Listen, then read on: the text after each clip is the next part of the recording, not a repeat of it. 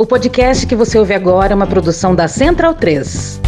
Opa! Você gosta do nosso trabalho aqui? Então considere apoiar a gente lá no PicPay ou no apoia.se barra medo e delírio. Valeu! Eu acho também que devemos comemorar essa inelegibilidade, mas é muito pouco. É pouco? Diante do que foi feito ao longo dos últimos quatro anos, dos crimes que foram cometidos. É muito pouco. E isso é o que as instituições brasileiras foram capazes de fazer até agora. Muito pouco. É muito insuficiente. É lógico que a primeira reação à decisão do TSE é comemorar, e merecidamente. Tem que comemorar mesmo, porque esse cara fez muito mal para o Brasil. E não comemorar por vingança, por revanche, por justiça, por reparação, por pedagogia, para que isso nunca mais aconteça, para que a democracia possa ser enfim uma conquista definitiva no nosso país, para que quem defende tortura, morte, ódio, extermínio de adversários não tenha espaço no ambiente político, no xadrez político de um país seja ação. O dia que aquele deputado federal deu aquele voto no julgamento do impeachment da ex-presidenta Dilma Rousseff, se o Brasil funcionasse republicanamente, tinha que parar naquele momento, tinha que parar, não podia continuar a sessão depois daquilo. O sujeito, ele tinha que sair de lá preso. Depois da comemoração, a gente também tem que deixar a poeira baixar e ver o que vai ser daqui para frente. Bolsonarismo segue sendo uma força social e política mesmo com Bolsonaro fora do jogo eleitoral. Agora ele tá inelegível por oito anos, mas inelegibilidade não basta. O Bolsonaro tem que responder no banco dos réus pelos crimes que ele cometeu. Nós temos que encarar a inelegibilidade como o primeiro passo.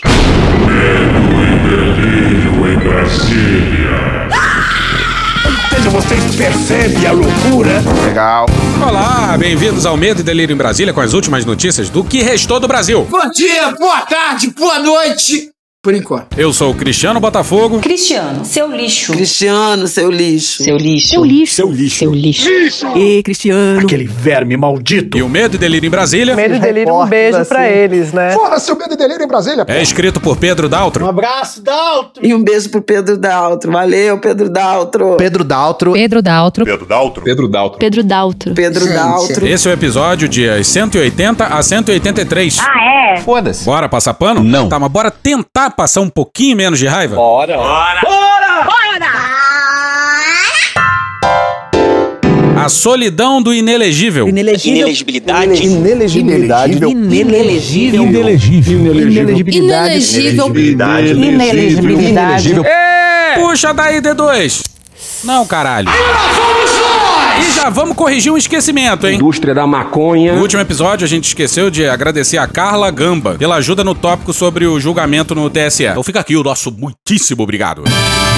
Aí um salve também para os nossos habituais consultores jurídicos. A gente vai falar dos votos do julgamento no TSE. A fraude está no TSE. Vai só mais pra frente, calma. Vamos, filho da puta. Antes, a gente vai falar do. Jair! No dia 21, na véspera do início do julgamento do TSE, a Folha publicou essa matéria aqui, ó. Ana Virgínia Baluzier, na Folha, no dia 21. O tsunami bolsonarista que inundou as igrejas evangélicas em 2022 virou uma marolinha. Aqui ela vai chegar uma marolinha. Tem sido bissextas as manifestações públicas de apoio a Jair Bolsonaro, do PL, às vésperas do julgamento que poderá torná-lo inelegível. É difícil. Tem sido bissextas as manifestações públicas de apoio a Jair Bolsonaro. Essa frase é maravilhosa demais e simboliza muito bem a solidão do Jair. A matéria versa sobre pastores mais influentes, mais estridentes. Só o escolhido. E o que é o Ocidente?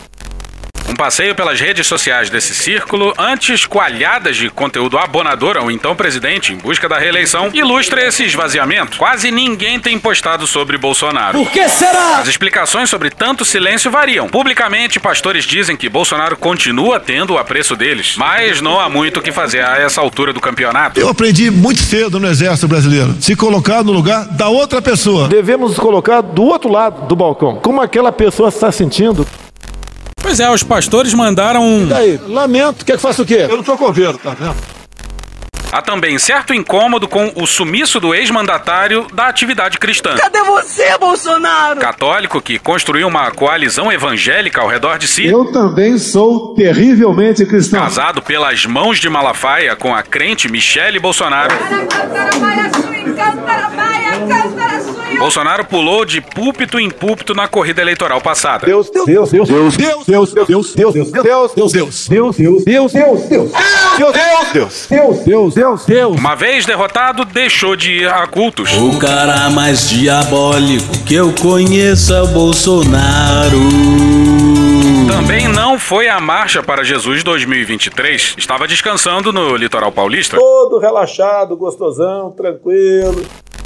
Pois é, boa parte dos pastores seguiu com a vida. Mais ou menos. Mas não ele. Malafaia é a barulhenta exceção. Qual é o paradigma do mundo ocidental? A sua mão e meu pau. O pastor diz falar pouco com o amigo no banco dos réus em trocas no WhatsApp e relativiza a inércia que tomou um segmento outro dia mesmo tão comprometido com o bolsonarismo. Abre aspas. De que adianta a mobilização contra um tribunal que deixou de ser o Tribunal Superior Eleitoral para ser o Tribunal Superior de Injustiça e da Política? Fecha aspas. Tadinho. Tadinha, que barra. Aí, alguma alma bem-humorada por aí espalhou que o Malafaia ia fazer um jejum pelo Bolsonaro. E o Malafaia respondeu com. Ei, fodendo! Abre aspas. Isso é palhaçada de um vagabundo. Uma salva de palmas pra ele aí. A única coisa de fome que faço é o jejum para me aproximar de Deus. Fecha aspas. Pô, nem pro Malafaia fingir um jejum pelo Messias? Messias! Canalha! Malafaia divulgou nessa terça, dia 20, o que definiu a reportagem como, abre aspas, o vídeo mais violento de botar pra arregaçar. O mais duro que já fiz contra essa patifaria da ditadura do judiciário. Fecha aspas. Mas alguém tem que contar quantas vezes o pastor já usou o verbo arregaçar nas suas falas, hein? Décimo primeiro mandamento. Arregaçarás. Mas diz aí, Malafaia. Povo abençoado do Brasil, que vergonha! Bolsonaro inelegível. Por quê? Quê? Quê? Quê? Quê? Por quê? Crime de opinião. É meu pau em sua mão. Não é previsto? Não existe isso. Ouve o que você tá falando. Conversa de golpe? Bolsonaro como presidente. Ele podia, segundo o artigo 142, convocar as Forças Armadas e não quis, quis, quis, quis. Ele podia, segundo o artigo 142, convocar as Forças Armadas e não quis. Tá lá o fantasma do artigo 142 da Constituição. Lembrando que o Malafaia implorava para que o Bolsonaro colocasse o exército na rua, hein? É um golpista. Diz aí, Malafaia do passado. Senhor presidente Jair Messias Bolsonaro, o senhor é o presidente legal em exercício. O senhor tem poder de convocar as Forças Armadas para botar ordem na bagunça que esse ditador fez. E se os militares não quiserem se obedecer, o Código Penal Militar, artigo 5 e o 319 são presos! E que personagem é o Malafaia? Volta pro Malafaia do presente. Eu desafio a Lula e Alexandre de Moraes. Vem pro meio do povo. Vocês estão com a verdade? Verdade? Verdade? Chega! Vocês estão com a razão? O povo tá com vocês? Vem pro meio do povo! E ainda fechou assim. Que vergonha! Deus tenha misericórdia do Brasil. Que Deus tenha misericórdia dessa nação. Aí quem também tá publicamente ao lado do Bolsonaro é o Marco Feliciano. Na segunda-feira, dia 19, compartilhou uma foto do ex-presidente assistindo a uma participação do parlamentar no programa Pânico da Jovem Pan. A certa altura, Emílio Surita, o apresentador, especula sobre o que acontecerá caso o ex-presidente perca a ação no TSE. É aquilo que você falou, né? Ele vira vítima mesmo. E o entrevistado responde: Aí nós vamos ver como o povo vai reagir a isso. Hum, como é que o povo reagiu, hein? Bora pular pro final do julgamento. Mariana Holanda na Folha no dia 30 de junho. O ex-presidente Jair Bolsonaro do PL chega ao fim do julgamento que caçou seus direitos políticos até 2030 com militância desanimada e sem mobilizações de rua. Pelo que se vê nas ruas comigo, é impossível não ter segundo turno. Ou é quase impossível não ganhar no primeiro turno. Bom, pra ter ideia, quando o seu futuro foi oficialmente selado, Bolsonaro estava em Belo Horizonte e desembarcou em Brasília com essa recepção aqui, ó.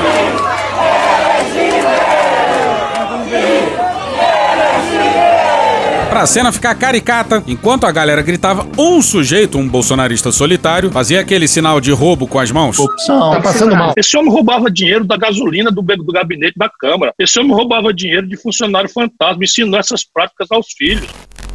De acordo com aliados, apoiadores do ex-presidente acompanharam o julgamento, reverberaram o discurso de injustiça e perseguição. Rapaz. É, meu pau em sua mão. Mas não vão para as ruas por não haver clima após o 8 de janeiro. Sai, dona Fátima! Deus abençoe a senhora! Os apoiadores de Bolsonaro se espelham no mito. Aí se fecha em casa e fica triste lá. Vão ficar chorando até quando? A dura resposta das instituições, em especial a do Poder Judiciário, teve uma consequência prática na militância bolsonarista. Baixa a bola pra caralho. Além de os mais engajados ou mais radicais estarem presos, evitou maiores mobilizações desde então. Aleluia, glória a Deus! Tanto por eles próprios quanto da parte de lideranças, que temem ser responsabilizadas caso algo dê errado. Tem tudo para não dar certo. Mas calma que tem mais, hein? Cala a boca, não perguntei nada. Além do 8 de janeiro, aliados também apontam o fato de que, desde a derrota, a reclusão do ex-chefe do executivo acabou por desmobilizar parte dos seus apoiadores. Cadê você, Bolsonaro? Uma ala se sentiu decepcionada com o comportamento de Bolsonaro. Bastante chateado. Em especial por ter deixado o Brasil antes do término do seu mandato. Acho que esse período foi importante para ele recarregar suas baterias, desopilar. Fode, porra! A viagem desorganizou bolsonaristas, que esperavam de Bolsonaro uma postura mais de líder da oposição. Cadê a sua caneta? Papel que até hoje o ex-presidente rechaça ter, ainda que hoje esteja voltando aos holofotes com a declarada intenção de permanecer 100% ativo politicamente, como disse em entrevista à Folha. Nessa mesma entrevista, ele sugere que vai se mudar para os Estados Unidos para se tornar garoto propaganda. Falando sério? Que foi numa loja de hambúrguer que juntou umas 300 pessoas e que saiu sem pagar. Mas logo depois da sua inelegibilidade, ainda em Belo Horizonte, Bolsonaro falou com os jornalistas. Que imprensa canalha! Eu acredito que tenha sido a primeira condenação por abuso de poder político. Acredito que tenha sido este o, o meu crime. Crime sem corrupção. Mas vamos lá. Pois é. o caralho. O sujeito tentou afanar joias milionárias. As digitais do ex-presidente Jair Bolsonaro, nesse caso, de maneira muito clara, muito incisiva. O sujeito cuja família tem mais de uma centena de imóveis compradas com dinheiro vivo. Mas qual o problema comprar com dinheiro vivo algum imóvel? Qual o problema? Crime sem corrupção. Vamos seguir. Nós sabemos que, desde quando eu assumi, falava que eu ia dar um golpe. Por que será? Se você fosse hoje o presidente da República, você fecharia o Congresso Nacional? Não há a menor dúvida, daria golpe no, no, no mesmo dia. No mesmo dia. Não funciona. Através do voto, você não vai mudar nada nesse país. Ah? Nada. Absolutamente nada. Você só vai mudar, infelizmente, quando um dia nós partimos para uma guerra civil aqui dentro. E não era só o cabeça de chapa, não, hein? O senhor admite a possibilidade teórica de haver um, um autogolpe? Já houve em outros países, né? Aqui nunca houve. E nós acompanhamos as eleições.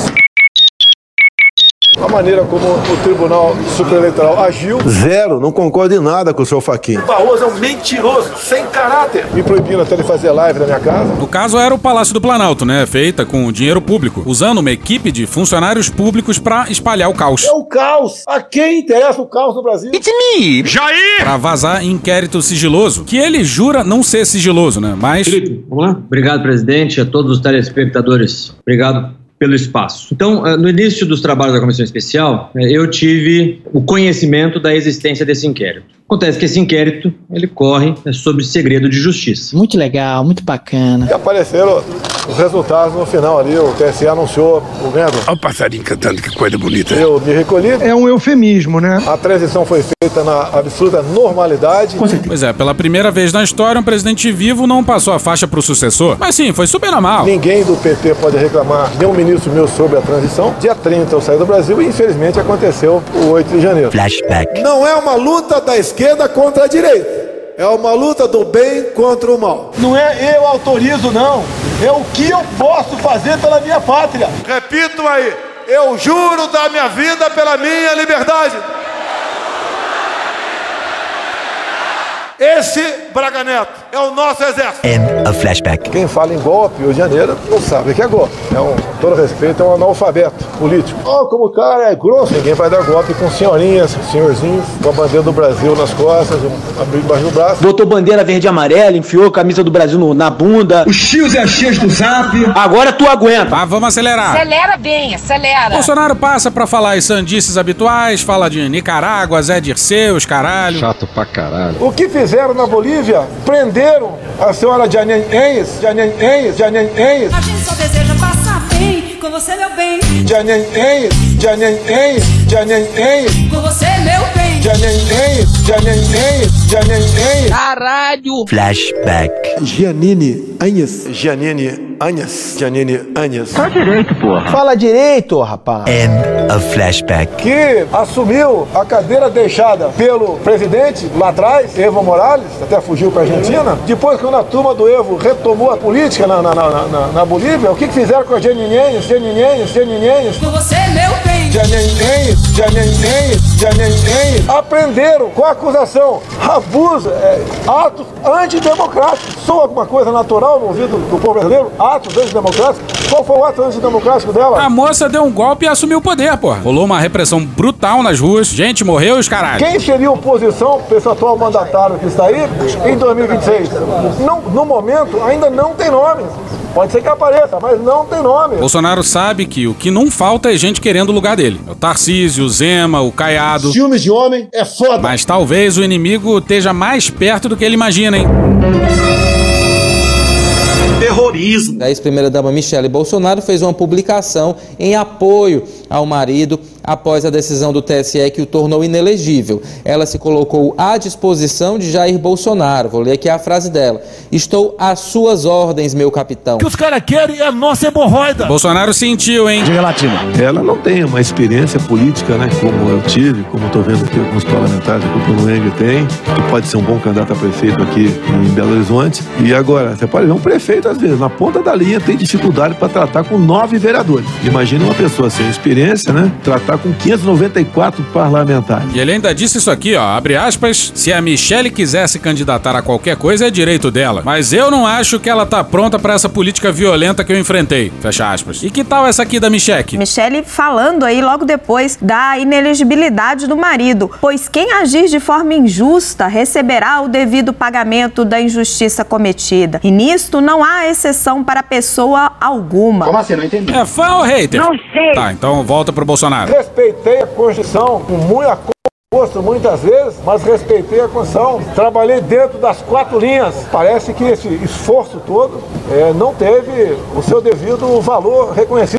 Gente, que tragédia. E depois do advogado do Bolsonaro citar o Múcio em defesa do seu cliente, agora foi a vez do Jair citar o Múcio na sua própria defesa. Puxa daí, Luiz Inácio. Ou seja, vocês percebem a loucura? Estamos cada vez mais vendo coisas que aconteceram de 8 de janeiro que bem demonstra que não foi de gente dito da direita e nem do acampamento, como mesmo disse o senhor José Múcio, onde ele disse que não houve uma figura central naquele episódio e não foi o pessoal que estava acampado que fez o quebra-quebra. Mais ou menos. O Múcio disse que não tinha um grande líder. E eis aí o ministro da Defesa escolhido pelo Lula. Tá errado. Porra, tá errado. Mas essa outra parte aí. Mentira! Mentira! Mentira! Mentira! Mentira! Mentira! Mas o que importa é a desgraça do Bolsonaro. Quem poderia imaginar a jornada desse rapaz do dia da eleição pra cá? Chorou, fugiu, se calou, foi tornado inelegível e, ao que tudo indica, abandonado pelos seus aliados. O presidente do PL está em Las Vegas. Confirmado aqui pela liderança do PL, o Pedro Figueiredo trouxe. Grande cabo eleitoral do partido está sendo condenado e o presidente do PL é uma clara demonstração de como o PL está vendo o, o Bolsonaro depois de, de inelegível, né? Pois é, Bolsonaro abandonado pelos aliados e pelos bolsonaristas. Ninguém esperava um desfecho tão patético. Tomara que continue assim, né? Agora só falta ele ser condenado e preso. O julgamento. Então bora pro julgamento. Bolsonaro queria de tudo que é jeito um pedido de vista. É o ministro Raul. Há uma possibilidade dele pedir vista. Isso é bom, porque ajuda a gente clareando é, os fatos. Mas nenhum dos dois ministros que poderiam pedir vista entregou. E olha que o Nunes Marques está no meio. Que bom. Nunes Marques. Nunes Marques pede vista só. Pois é, mas o... Nunes Marques. O Raul Araújo até entregaram a absolvição. Mas o sonhado pedido de vista ficou para uma próxima. Canalhas! E olha o que, que o Nunes Marques cometeu. No tocante à manifestação de 3 de novembro, embora o relator esteja correto, quando menciona que não houve o reconhecimento explícito da derrota pelo candidato, impede que se faça o registro que, após a fala do investigado, o então ministro da Casa Civil, Ciro Nogueira, afirmou: o presidente Jair Messias Bolsonaro Jair me autorizou. Messias Bolsonaro me autorizou Quando for provocado, com base na lei, com base na lei, nós, nós iniciaremos iniciaremos o processo, o processo de, de transição. Na visão que tenho, não há nada mais explícito no sentido de admissão da derrota eleitoral do que o início do processo de transição. Pois é, senhoras e senhores, o ministro que parece o Praga teve que citar outra pessoa, porque do Bolsonaro mesmo ele não encontrou nada. Por que será? No mérito, também o acompanho para afastar a aplicação de qualquer tipo de penalidade ao investigado Walter Souza Braga Neto. Sai daqui! Agora, filha da puta! Esse Braga Neto. Por conta de inexistente vinculação sua aos fatos em apuração. Finalmente, divijo de Sua Excelência para julgar improcedente também em relação ao primeiro investigado, Jair Messias Bolsonaro, por quanto não identifico conduta atribuído a ele que justifique a aplicação das graves sanções previstas no artigo 22, inciso 14 da Lei Complementar 64 de 90. É como voto, senhor presidente. E o Raul Araújo conseguiu se destacar ainda mais, quando ele apresentou um voto ainda mais indefensável do que o do sósia do Praga. Praga! Voto do Raul foi tão ruim que, na sequência, o ministro Floriano Marques meteu essa aqui, ó. Alega-se que o discurso proferido em reunião com os embaixadores não caracterizaria abuso, por estaria compreendido dentro da liberdade de expressão do presidente da República. Ora, já é manancial a jurisprudência dessa corte no sentido de afirmar e reafirmar que a garantia de liberdade de expressão não é apta a acobertar a propagação de desinformação, de inverdades ou de acusações que sabe-se improvadas ou improváveis. Alguém pode acreditar que a Terra é plana, mesmo contra todas as evidências científicas. Esse sujeito pode ainda integrar um grupo de estudos terraplenista ou uma confraria da borda infinita e dedicar seus dias a imaginar como um avião dá a volta no plano para chegar ao outro extremo. Porém, se este crédulo for um professor da rede pública, não lhe é permitido ficar a lecionar em verdades científicas aos seus alunos, pois isso seria desviar as finalidades educacionais que correspondem à sua competência de servidor docente. As convicções íntimas de quem quer que seja são respeitáveis e até a sua externação, desde que não fira outro, outro direito constitucional, tem que ser preservadas. Agora, exercer a competência pública para propalar com a legitimidade de chefe de Estado uma inverdade já sabida e reiterada é um desvio de competência e, portanto, figura clássica de desvio de finalidade. Maravilhoso! Se disse aqui na tribuna que o primeiro investigado talvez não tenha muita habilidade retórica. Laudos laudos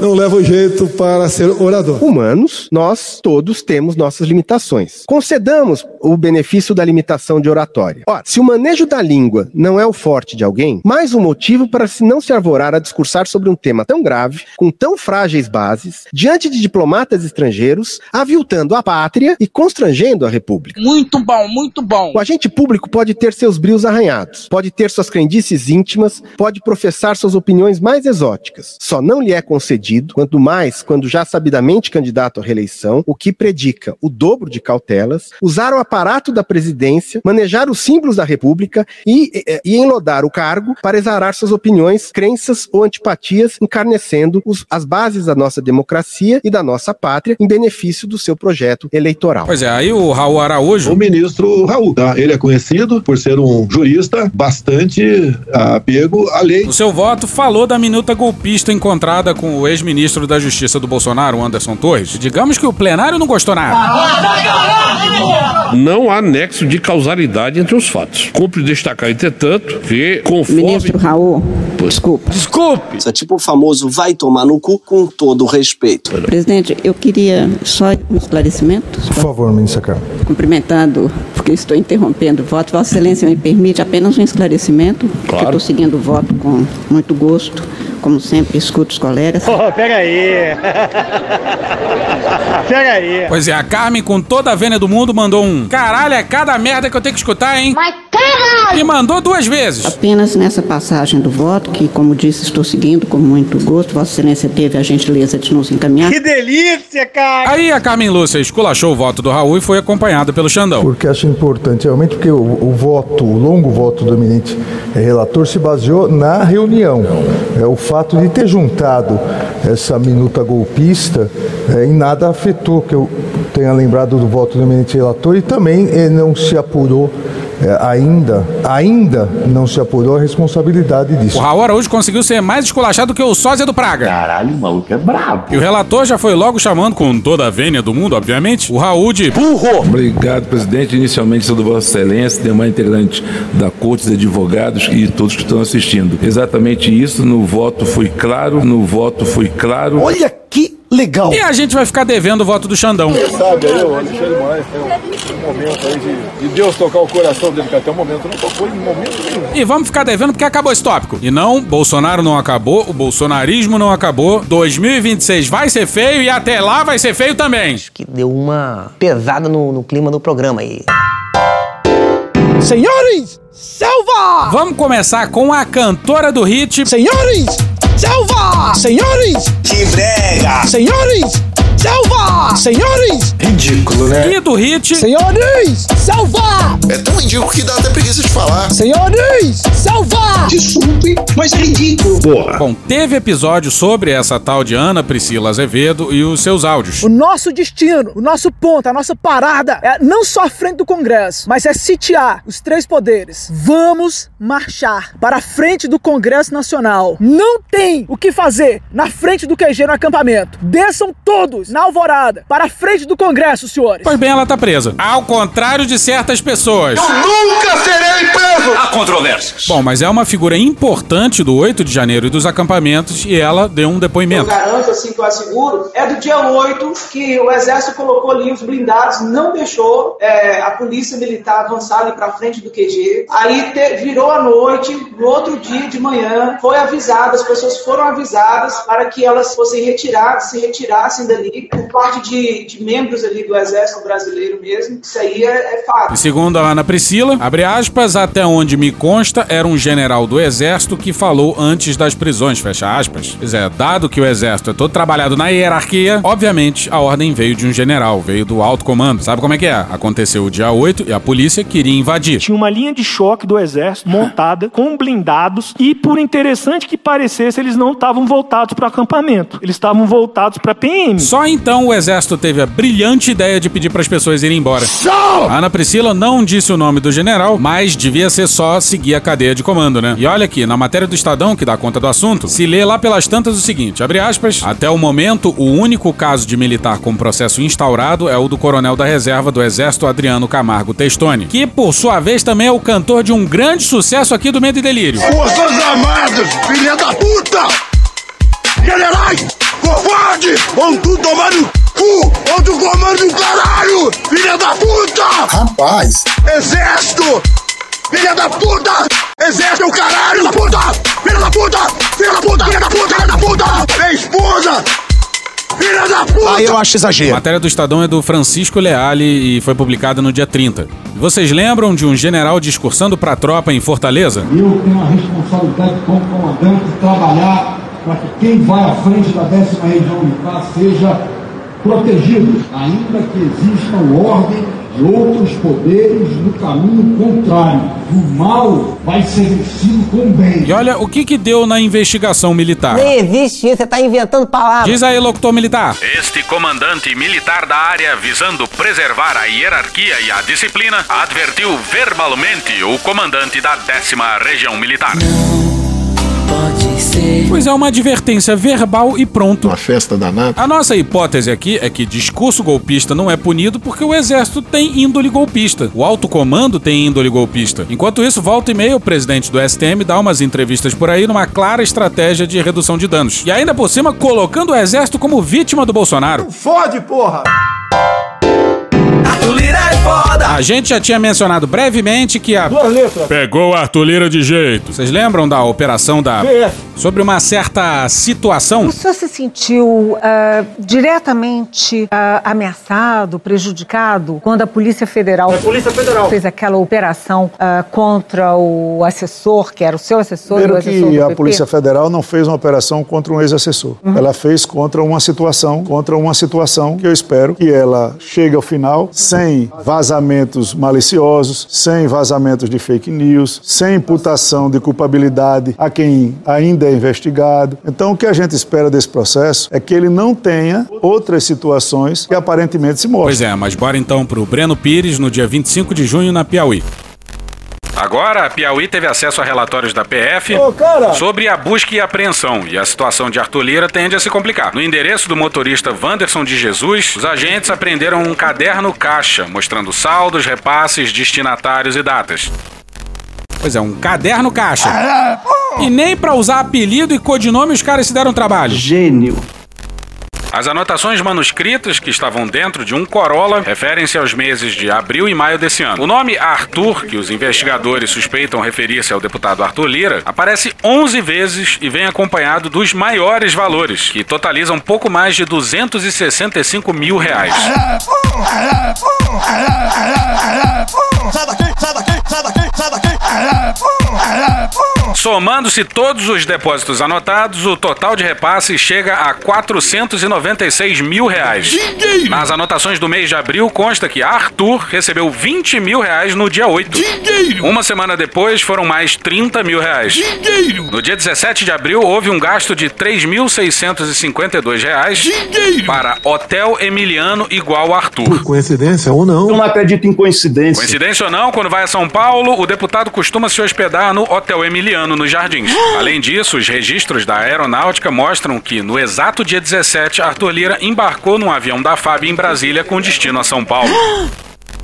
Bom, talvez, só talvez, essas anotações expliquem como o Arthur Lira dobrou de patrimônio em quatro anos. Será mesmo? Pô, os caras pegaram a planilha de pagamentos do Arthur Lira, hein? Sai daqui, sai daqui, sai daqui, sai daqui. Isso sim é pra comemorar, hein? A Polícia Federal, o motorista Wanderson de Jesus, disse que as anotações se referem a pagamentos que ele próprio realizou a mando de Luciano Cavalcante, que, segundo ele, também é o dono do Corolla, onde os documentos foram encontrados. Pois é, Luciano Cavalcante, aquele assessor do Lira, não só assessor, uma espécie de faz tudo. É tipo o Queiroz do Lira. Eu sou um cara de negócios. Eu faço dinheiro, eu faço. Aí, por falar nisso, a filha do Luciano e o filho do Lira, dois jovens da flor da idade, têm uma empresa cujo objetivo é. Atenção! Intermediar contatos de publicidade com o governo federal. Pô, pega aí. pega aí. Mas bora voltar pra operação da. Primeiro, o Lira disse que não ia responder a reportagem. Mas depois mudou de ideia. Mudei de ideia. Mudei de opinião. Abre aspas, toda a movimentação financeira e pagamentos de despesas do presidente da Câmara dos Deputados, Arthur Lira, seja realizada por ele e às vezes por sua assessoria, tem origem nos seus ganhos como agropecuarista e da remuneração como deputado federal. Com certeza. E tudo isso tem a ver com aqueles kits de robótica comprados pelo Lira, que indicou a empresa do seu amigo para ser agraciada com as dezenas de milhões do contrato. Ele nunca fez nada fora da lei. Segundo a matéria da Piauí, até cair em desgraça, o faz tudo do Lira gostava de esbanjar. Andava, por exemplo, de Rolex por aí, a tal ponto que Benedito Lira, pai do deputado Arthur Lira e hoje prefeito de Barra de São Miguel,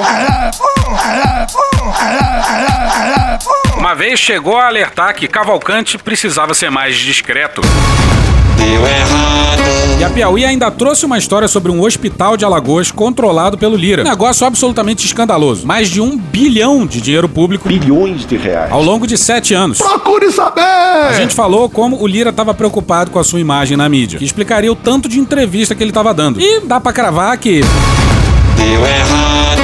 Esse poder de Arthur Lira, Thales, é impressionante. Quando a gente cita Arthur Lira, a nossa audiência já começa. O pessoal com muita raiva de Arthur Lira. Que delícia, cara! No entanto, ele perdeu um pouco da sua força, não, o, o Thales? É, ele perdeu a, a força, primeiro por não haver mais as emendas secretas, né? O Supremo acabou com elas e aí o, o Arthur Lira passa a não poder mais distribuir para os deputados sem ninguém saber. Outra coisa é que metade dessas emendas o Supremo determinou que é o governo quem distribui. E a outra metade vai direto para os parlamentares sem passar por ele. Então ele perdeu bastante poder na distribuição das emendas. Que bom! Perdeu mais poder ainda quando foi revelado esse escândalo dos kits de robótica lá em Alagoas, venda de kits para fazer robôs às escolas, com preço exorbitante, superfaturado, por um auxiliar dele envolvido nessa história, um auxiliar de extrema confiança, e ainda se encontrou depois um tal bilhete com distribuição de dinheiros de corrupção nesse kit que seria para o tal de Arthur.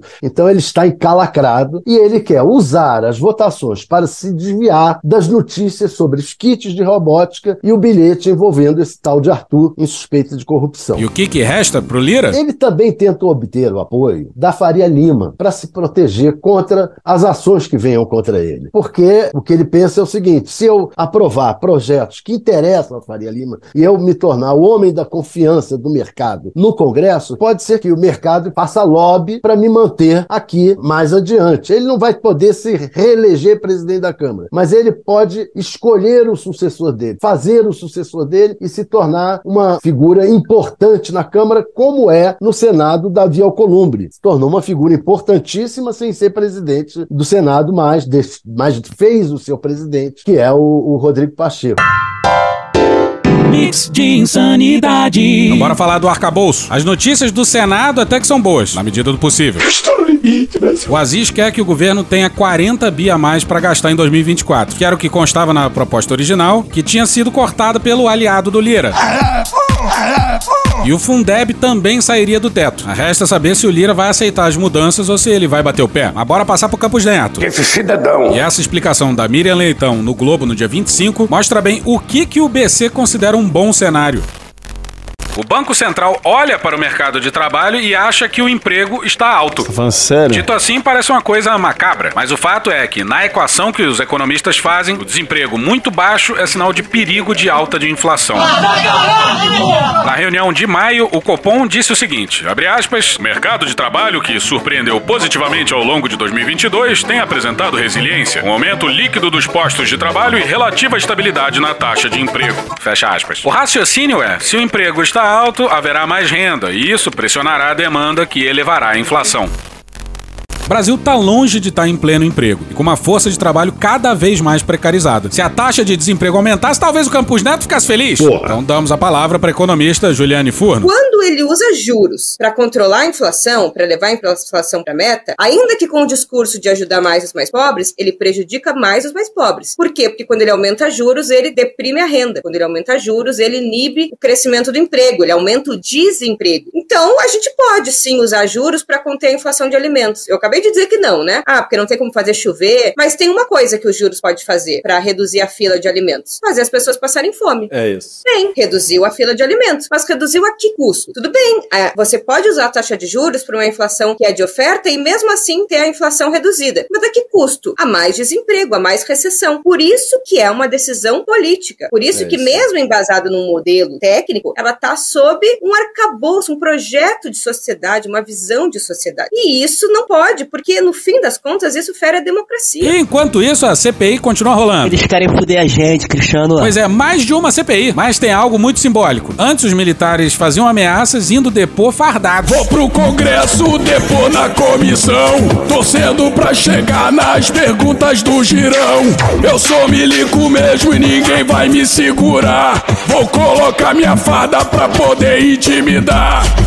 Eu vou depor de fardinha. Pois é, essa é da época da CPI da pandemia. Mas agora tudo mudou. Dessa vez o exército deu a ordem para um coronel da ativa para que fosse depor a paisana. Mas a gente não esquece. Puxa daí, Dudu. Culpa é tua. Vou esquecer disso jamais. E a excelente Gabriela Biló tirou foto do cardápio de restaurante brega que o coronel Lavande, ou Lawande, o amigo golpista do levou pra CPI. Com uma série de mandamentos ou dicas motivacionais. Então bora com o nosso Cid, pros mandamentos do Lawande. Se alimentar. Um pouco droga, um pouco salada. Não aloprar. Eu aloprei, perdi a linha, lamento. Eu dei uma aloprada assim. Sim. Não gesticular. Olha a estátua. Sem caguete. Não perca o emocional. Tá todo mundo unido, trabalhando, calma, cara. Mãos juntas. Punheta para todo mundo. Oração. Mas oração é muito bem-vinda em qualquer lugar, em especial dentro do Supremo Tribunal Federal. E cara serena. Parece até que um helicóptero pousou em cima da tua cara. Porra. E esse aí é tipo um dos melhores formandos da AMAN, hein? Compreende a merda. A CPI do dia 8 tá uma tristeza. O presidente é amigão do Lira. Dá uma saudade danada do Aziz. Omar Aziz, pelo amor de Deus, Omar Aziz, encerra logo essa CPI e vem aqui a fazer outra coisa, tá? Sexo selvagem. Inventaram o cargo de segundo vice. Nunca antes na história da humanidade. E deram esse cargo pro Magno Malta. Esse vírus vai morrer e corona vai voltar a ser marca de chuveiro. Que merda. Tem bolsonarista pra caralho na CPI. Tem até um bolsonarista, um tal de Abílio, o Aeroluc, que nem integrante é e vai pra lá e fica enchendo o saco de todo mundo. Deixa eu falar uma coisa, você tem quantos anos, menino? Eu sei que dói as imagens, porque elas Ah, mostram... presidente, questão de ordem aí, presidente. Que isso, presidente? Não pode fazer em tom afirmativo. Deputado Rogério Corrêa, você tem mais um minuto. E cada vez que alguém falar, você terá mais um minuto. Presidente, então, presidente, mas eu Mais um minuto para o deputado Rogério Corrêa. Mais outro minuto. Deputado, eu vou encaminhar o nome de Vossa Excelência para o Conselho de Ética. Eu não vou permitir que Vossa Excelência fique tumultuando esse trabalho aqui na CPI. Vossa Excelência não vai conseguir isso. Eu afirmo a Vossa Excelência que Vossa Excelência não vai conseguir tumultuar esse trabalho. Se Vossa Excelência insistir com esse seu papel, eu vou fazer uma representação dessa presidência contra Vossa Excelência no Conselho de Ética. Não vou aceitar isso. Arthur Maia falou grosso, mas horas depois estava falando fininho com a Abílio. Fala grosso, porra! Olha, tumultuar às vezes faz parte do processo, presidente, principalmente quando a gente queria obstruir. Era o nosso objeto, obstruir. O senhor não vai ficar bravo, não, não o, né? O Abílio, o Abílio é um deputado atuante. Às vezes, no calor da emoção, a gente tem que agir de uma forma mais impositiva, mas ele dá uma contribuição importante trabalhando aqui na CPI como os outros deputados, tanto eu como ele, como os outros parlamentares, nós queremos chegar à verdade, isso é que importa pro Brasil. Tá fazendo um bom trabalho. Mano, corra, rapaz. E a CPI do MST é pior ainda. Uma mistura do mal com atraso. O simples fato de existir uma CPI do MST num país brutalmente desigual, que nem o Brasil, que nunca fez uma reforma agrária decente, mostra o quão fudido a gente tá. Puxa daí, Cecília. A gente tá fudido. A gente tá muito fudido. Só, só, só, só. E hoje a gente fica por aqui. Esse episódio são áudios de Foro de Teresina, Meteoro Brasil, Globo News, CBN, Conversa de Política, Guilherme Boulos, ICL Notícias, Choque de Cultura, Gil Brother, Hermes e Renato, Galãs Feios, Angu de Grilo, Samia Bonfim, Maria Rita, Xadrez Verbal, Mônica Debole, Breno Pires, Não Inviabilize, Alfredo Rolo, Porta dos Fundos, História Pública, Estúdio CBN, Petit Jornal, Podcast Pauta Pública, Professor Pasquale, Carla Bora, Rádio Band News FM, Band Jornalismo, TV Paranaíba, SBT News, Splash, UOL, Brasil Urgente, Jornal A Nova Democracia, Carta Capital, CNN Brasil, Jovem Pan, depois Planet Ramp, TV Sado Moreira da Silva, Rede Globo, Djavan, Dom e Juan, Poder 360, Zé Cabaleiro, Portal Uai, Franciel Cruz, Vai Que Cola, Leandro Rassum, Canal Meio, TV Câmara, Itatiaia, Casimiro, Nintendo, Cartoon Network, Terra Brasil, Jorge Vulgo Dudu, Sport TV, Elba Ramalho, TV Brasil, Nosferato Sound Effects, O Povo Online, Brasil de Fato, Rede Globo, Michael Jackson, Falha de Cobertura, DPF Tubes, Greg News, Léo Stronda, Metrópolis, Estadão, TV Câmara Distrital, BMCBDF, Tiquititas, Orquestra Brasileira de Música Jamaicana, Chico Buarque, Samuel Mariano, Desmascarando Pânico, Panorama CBN, Mr. Catra, George Michael, Valem Bandeira, Zorra Total, Flow, o Antagonista, El Chan, Cidinho e Doca, Cara Tapa, NBR, Magno Malta, Samira Close, Opa aí, ó, TV Justiça, Cecília Oliveira, Bahia Cast, TV 247, Janson Queiroz, Programa Cadeia, Midcast, Band News TV, MDHC, TV Quase, Diogo Defante, Podcast Cartão Vermelho e The Office. Thank you! Se quiser e puder, pinga um lá pra gente no PicPay ou no apoia.se barra medo e delírio. Porra, doação ao caralho, porra. Não tem nem dinheiro pra me comprar um jogo de videogame, moro, cara? Assina o nosso feed no seu agregador de podcast favorito e dá uma olhada nas nossas redes sociais. E também no loja.medoedelirioembrasilha.com.br. Eu sou o Cristiano Botafogo, o Medo e Delírio em Brasília é escrito por Pedro Daltro e um grande abraço. Bora passar pano? Não. Mas bora passar menos raiva? Bora. Me permite uma parte? Não lhe dou a parte. E eu não dou a parte pra esse sujeito aí, não. Agora, olha só essa situação absurda. Um pastor chamado André Valadão disse num culto que os evangélicos deveriam matar pessoas LGBTs. Porta que se abriu para o casamento homossexual, homoafetivo, não é um mero casamento. Ai, mas eles se amam, Jorjão com Jorjão, Terezinha com Terezinha. Ah, não, o que vale é toda, toda forma de amor. Deixa casar, deixa, deixa, deixa viver, deixa viver, deixa viver. Aí hoje você vê nas paradas homens e mulheres nuas, com seus órgãos genitais completamente expostos, dançando na frente de crianças. Aí você horroriza. Ah, que absurdo! Mas essa porta foi aberta quando nós tratamos como normal aquilo que a Bíblia já condena. Falácia da ladeira escorregadia. A falácia da ladeira escorregadia. Por exemplo, Não pode sair das 22 às 5. Daqui a pouco ele resolve. Não, 22 às 5 não. Vamos botar das 20 às 6. Não, não. Vamos botar de 18 às 8. Daqui a pouco você tá preso. Então agora é hora de tomar as cordas de volta e dizer: não, não, não, não, não. Pode parar, reseta. Aí Deus fala: não posso mais. Já meti esse arco-íris aí. Se eu pudesse, eu matava tudo e começava tudo de novo. Se eu pudesse, eu matava tudo e começava tudo de novo. Matava tudo, matava tudo, matava tudo e começava tudo de novo. Mas já prometi pra mim mesmo que eu não posso, então agora tá com vocês. Tá com vocês. Tá com vocês. Você não pegou o que eu disse? Eu disse, tá com você, tá com você, tá com você. Em suma, Se eu pudesse, eu matava tudo e começava tudo de novo. Mas eu não posso, então agora tá com vocês. Tá com você. Até quando a gente vai fingir que esses caras não são criminosos? Vou falar de novo, tá com você. Sacode os quatro do teu lado e fala, vamos pra cima, eu e a minha casa serviremos ao Senhor. E aí, por causa de uma porta que parecia bonitinha, um casal LGBTQIA+, casando, aí agora você tem drag queens dentro da sala de aula! Falácia da ladeira escorregadia. Drag queens dentro da sala de aula! Qual, qual é o problema? Qual o problema? Qual, qual é o problema? Qual o problema? Não sei qual é o problema. A motivação dele, sabe qual é? É cavar uma prisão, é cavar uma ação da justiça para que aquela profecia da, da campanha de que caso o candidato Lula fosse vitorioso, haveria uma perseguição às religiões, haveria prisões de pastores, fechamento de igreja, aquilo que a gente cansou de repetir que não aconteceria, passe a acontecer. Não acontecerá de fato, mas o discurso estará dado. Flávio Bolsonaro também foi às redes sociais para defender André Valadão. Colocou lá nas redes. Aos que estavam duvidando, a perseguição chegou dentro das igrejas. Ah, merda, porra! Perseguição de religiosos. Cristofobia. Teu cu! Discursos de ódio não são liberdade de expressão, são ameaças, colocam vidas em risco. No ano passado, a cada 32 horas, uma pessoa LGBT morreu no Brasil por causa de preconceito e discriminação. Dados do Observatório de Mortes Violentas, que foi criado justamente para tentar combater esse tipo de crime. Tipo de crime em que o Brasil é líder no mundo. O ódio, ele é uma mercadoria, no sentido mais específico do termo, tal como nós aprendemos desde o século XIX. O ódio, portanto, vira fonte de lucros de empresa é, é, e empresas que, inclusive, é importante ressaltar que administram as chamadas redes sociais, mas para além disso, virou fonte de popularidade, virou uma forma de existência para pessoas sem escrúpulos, porque sabemos que o ódio ele engaja. E isso é fundamental para aquilo que nós chamamos de economia da atenção. Nós sabemos também que o ódio é fundamental para os mercadores da fé, para os fariseus que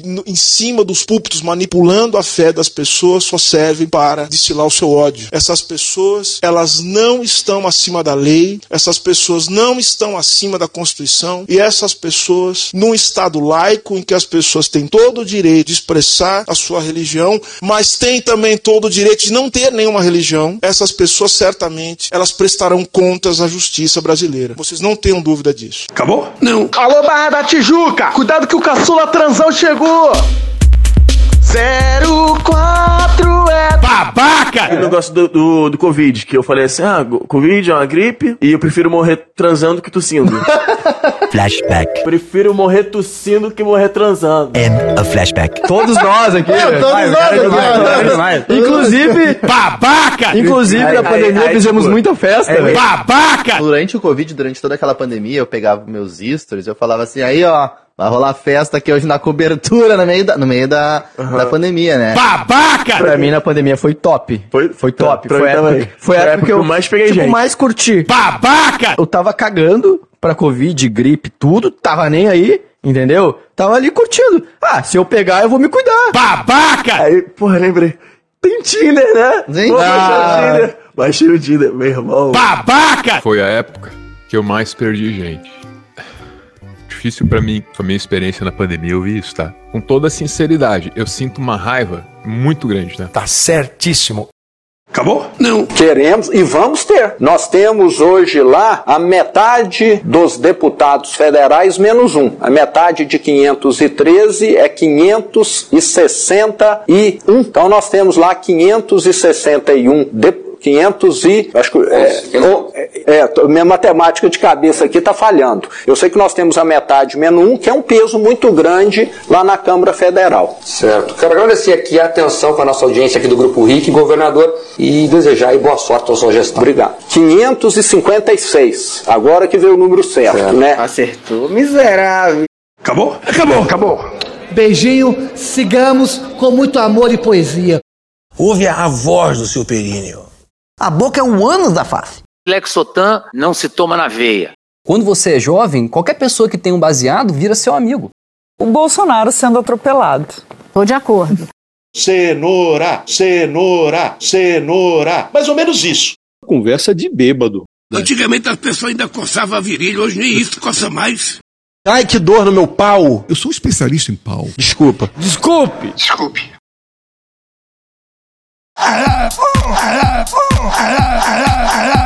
Sai daqui, sai daqui, sai daqui, sai daqui. Embora, filha da puta. Embora, filha da puta. Embora, embora, embora, filha da puta. Embora, filha da puta. Embora, filha da puta. Embora, embora, embora, filha da puta. Eu recomendo Medo, Delírio em Brasília, né, Relatos do que Restou do Brasil, que é um podcast maravilhoso, de, assim, consegue ser muito engraçado, apesar da tragédia em que o Brasil se transformou nos últimos anos, muito informativo também, que eu adoro. O podcast que você citou é do pessoal da Central 3. Grande abraço para eles. Então, pessoal que Grande produz, abraço para eles, exatamente. Faz um trabalho muito legal.